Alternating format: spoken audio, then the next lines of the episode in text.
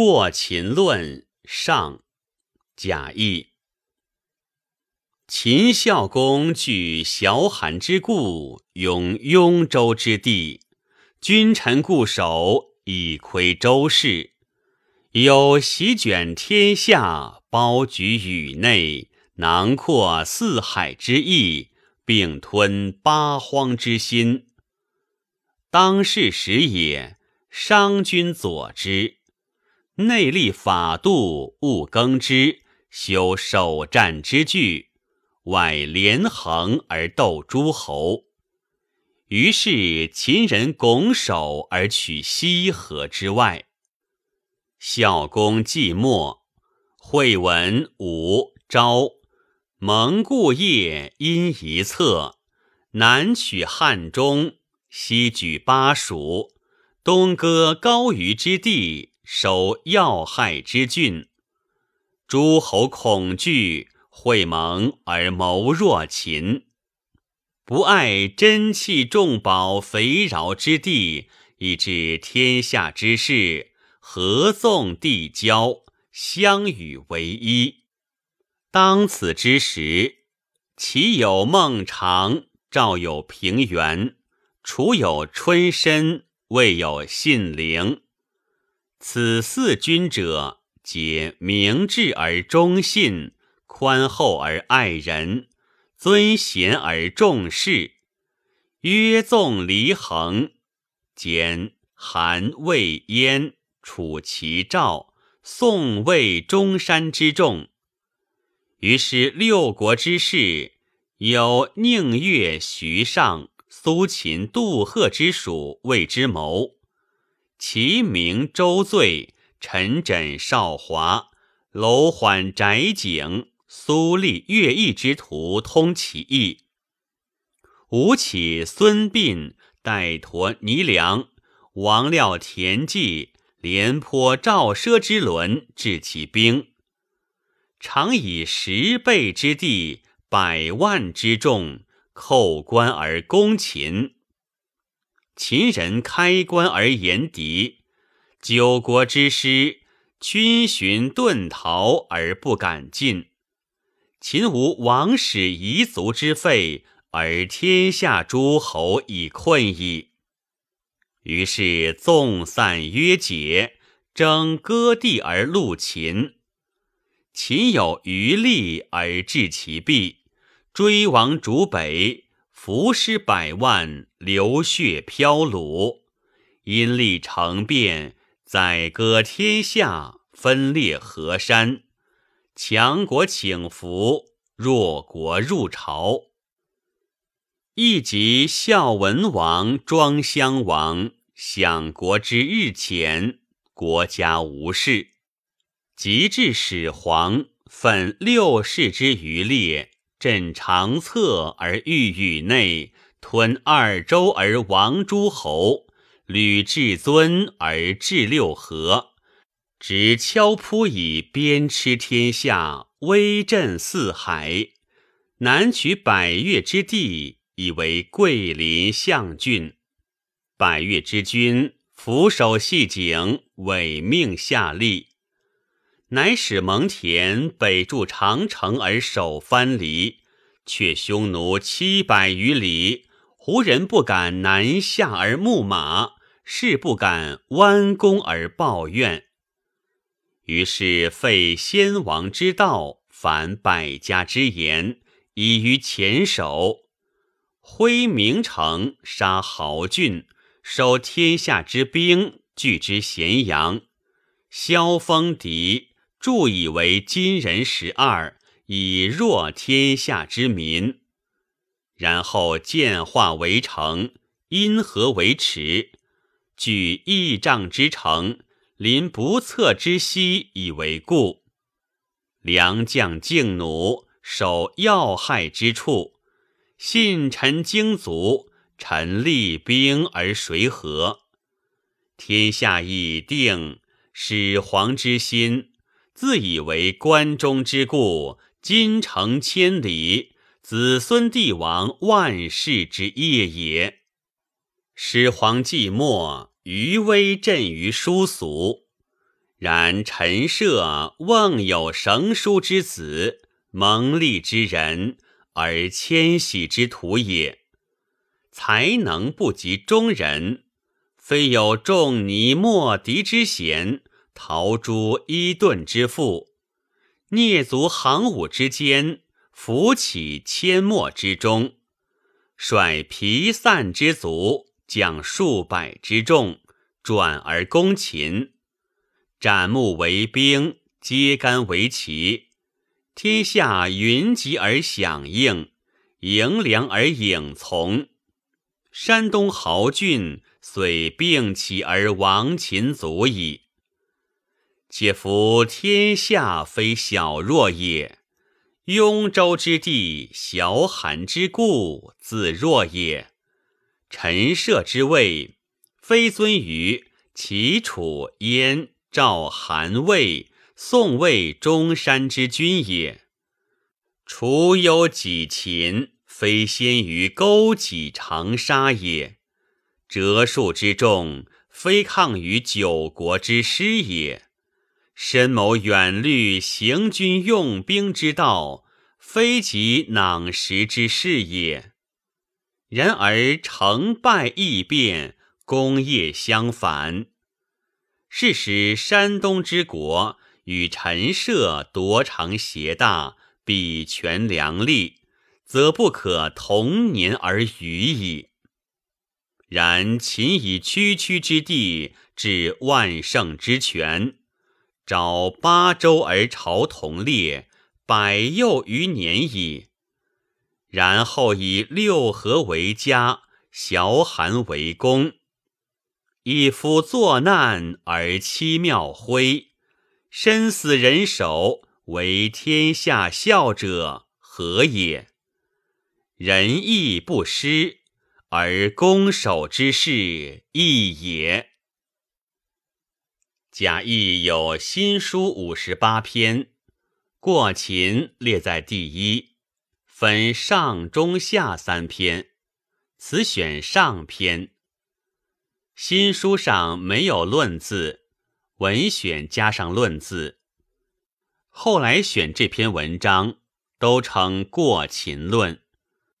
这是一篇极有名的论文，《史记·始皇本纪》全引他作为对秦的评论。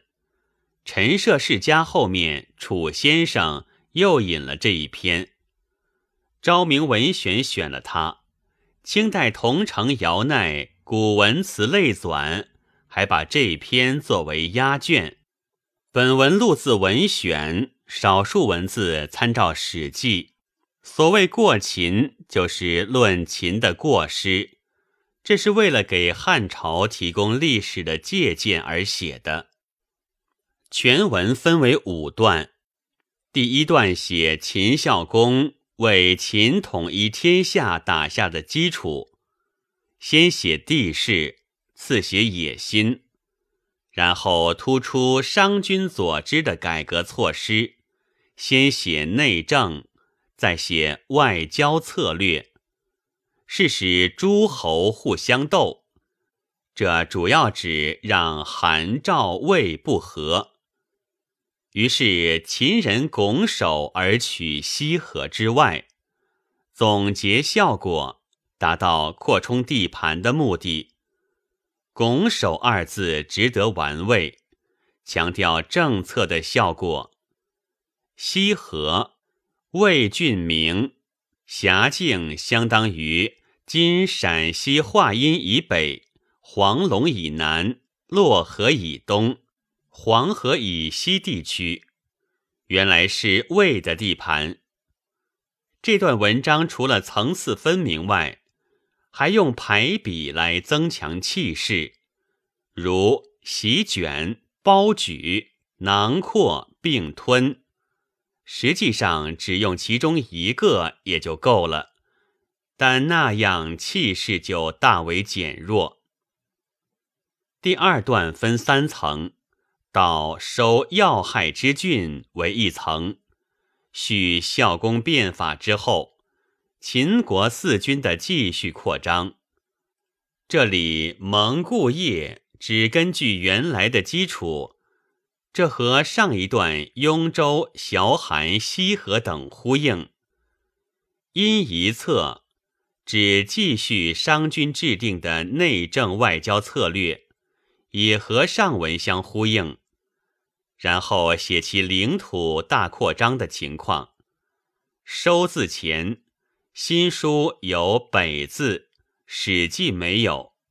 符合当时的领土实际，所以本文从《史记》这一层写孝公之后，秦的继续强大，也用排比的句式增强气势。自诸侯恐惧到而天下诸侯以困矣为第二层，写诸侯方面，先是恐惧，然后想对策。会盟而谋弱秦，这是和上一段外连横而斗诸侯针锋相对的。这一句是总题，然后补充几句总的措施，不惜一切招揽人才，合纵递交，结为一体。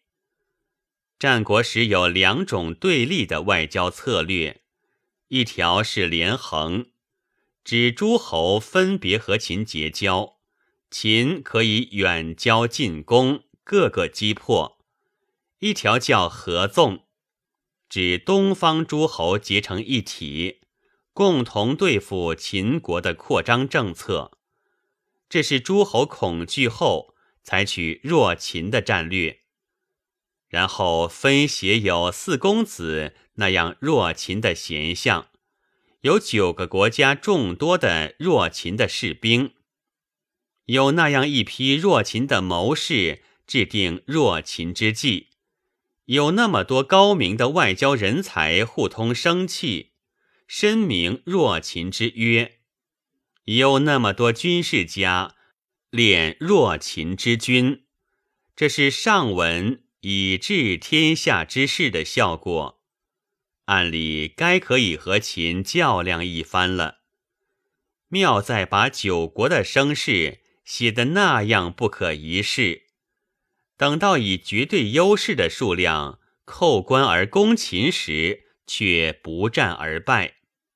扣关，新书作仰关，仰字从地形说，秦在上游，九国在下面。所以用“养”字，但扣关更形象。秦人的关门是闭的，诸侯之师来叩门了。下面开关言敌和扣字呼应紧密，言是请其入关，表现秦人对自身武力的有恃无恐，而九国之师本来是叩关而攻秦。这时却军寻遁逃而不敢进，这表明秦国的威势，诸侯之师的胆怯。军寻指徘徊迟疑，遁逃是进一步的发展。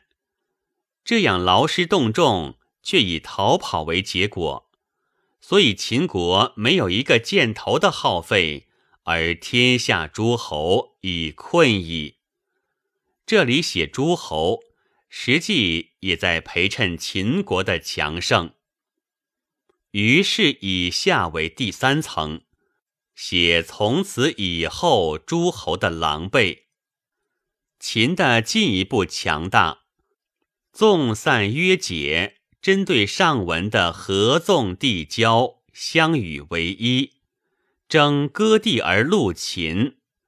争字写得非常形象。这是写诸侯的弱秦变成弱己，下面就写秦进一步侵略诸侯，然后诸侯强国请服，弱国入朝，不战而服了。这一段也是用排比的句法对比的写出秦的进一步强大，为始皇的统一打下基础。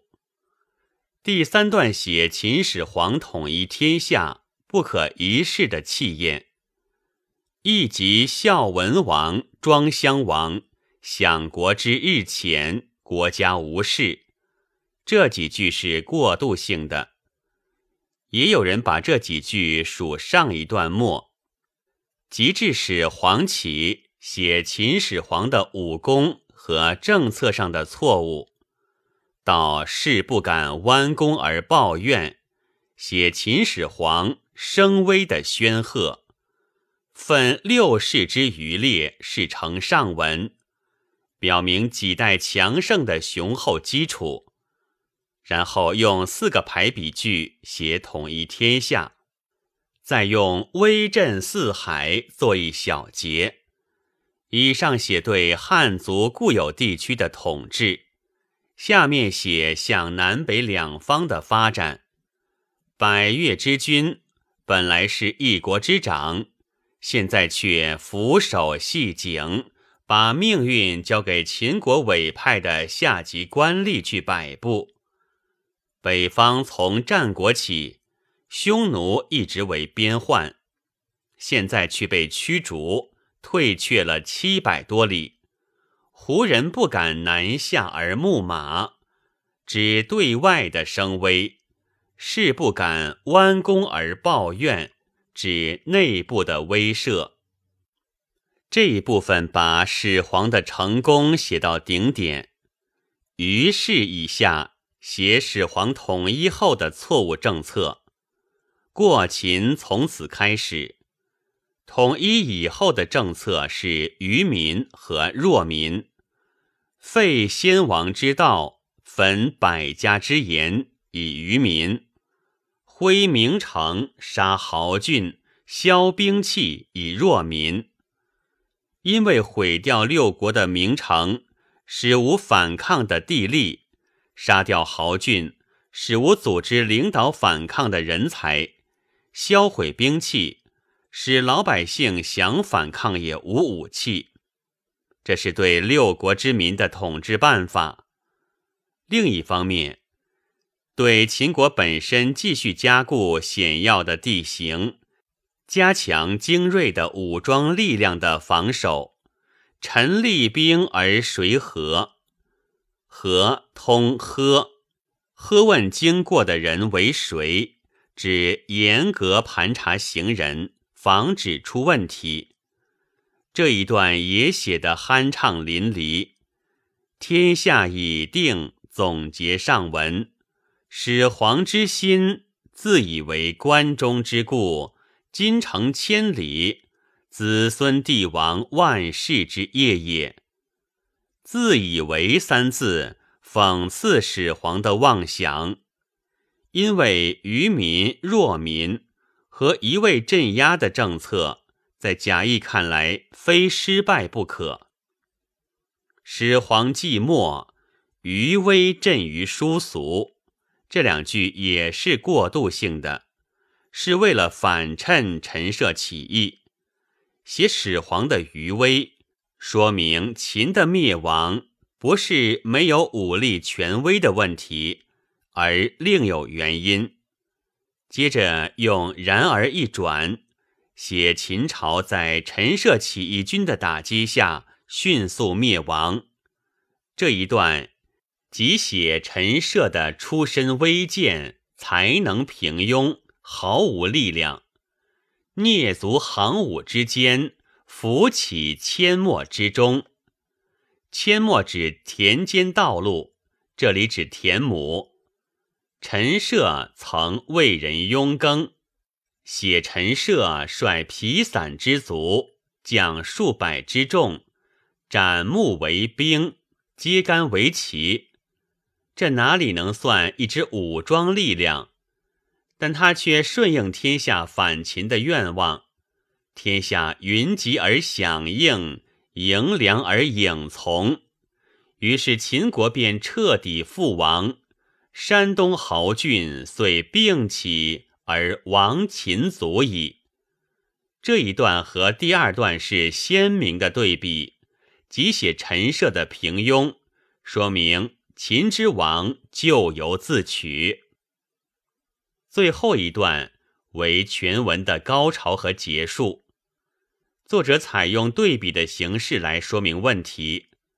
秦始皇以为，只要能使六国之民弱而秦强，就会传之万世。这里说明天下确实是太弱了，而不只是小弱。而秦国的山河、雍州之地、小罕之故，还和原先一样。这一句和篇首遥相呼应，这是一个对比。再拿陈涉和第二段所写的内容做对比，地位、武器、示众、军事谋略，无论哪一方面都不能相比。作者一律用“非于”的句式，表示退一万步，陈涉也不能比当时诸侯强。接着用“然而”一转，成败异变，功业相反，成为两种完全不同的结局。这是为什么？何也？新书没有“何”字，不如有“何”字，一问再杀住，更有气势，更启人思考。事使一句，把陈涉与六国做一判断。不可同年而语，说秦之亡不是亡于对手的强大，然秦以区区之地起，把秦的兴亡史用极简练的笔墨做一总结。所谓百又余年，指第一二段写的始皇以前秦的兴盛，然后以六合为家。小寒为公，写气势到了顶点。一夫作难而妻庙徽，身死人手为天下笑。几句话急转直下，比例千钧，写其灭亡之迅速。何也？再一问，仁义不施而攻守之势异也。一答。点明中心思想，仁义不施是对第三段“于是废先王之道”那些话说的；攻守之势异是表明前面的成功和后面的失败是形势使然。贾谊的观点认为，取天下是可以凭武力，而守天下却必须靠仁义。就是说，用正确的政策维系人心，一味镇压是不可能持久的。这实际上是要汉文帝汲取这历史教训，谋求长治久安之道。这篇文章不过一千多字，却总结了秦王朝的兴亡史及其历史教训。他采取大肆渲染的方法，能加深印象。对于秦的兴盛，他重点写孝公和始皇，而用六国做对称；对秦的灭亡，他重点写陈涉的平庸，以六国做对照，而得到秦亡于仁义不施这个论断。这在战国之后敬上武力，而贾谊能看出这一点，说明他思想中的进步性是超出当时一般人的。贾谊是词赋家，这篇文章大量的排比，笔酣墨饱，实际使用的是词赋的手法，特别是第二段，从四公子。和那些所谓天下之事，如果认真考察一下时代，有些人相去好几十年，甚至上百年。如果是历史学家，这样写是不足为训的。但词赋家却容许以如此集中夸张的方式来取得打动读者的效果，这是应该注意的。这篇文章的结构，金圣叹在《天下才子必读书》本篇题解说：过秦论者，论秦之过也。秦过只是末句，仁义不失一语便断尽。此通篇文字，只看得中间“然而”二字一转，未转之前重叠只是论秦如此之强；既转之后重叠只是论陈涉如此之微。通篇只得二句文字，一句只是以秦如此之强，一句只是以陈涉如此之微。至于前半有说六国时，此只是反衬秦；后半有说秦时，此只是反衬陈涉。最是舒淇之笔，这段话能够抓住本篇的纲领。很值得玩味。本文作者周本纯，朗读：白云出岫。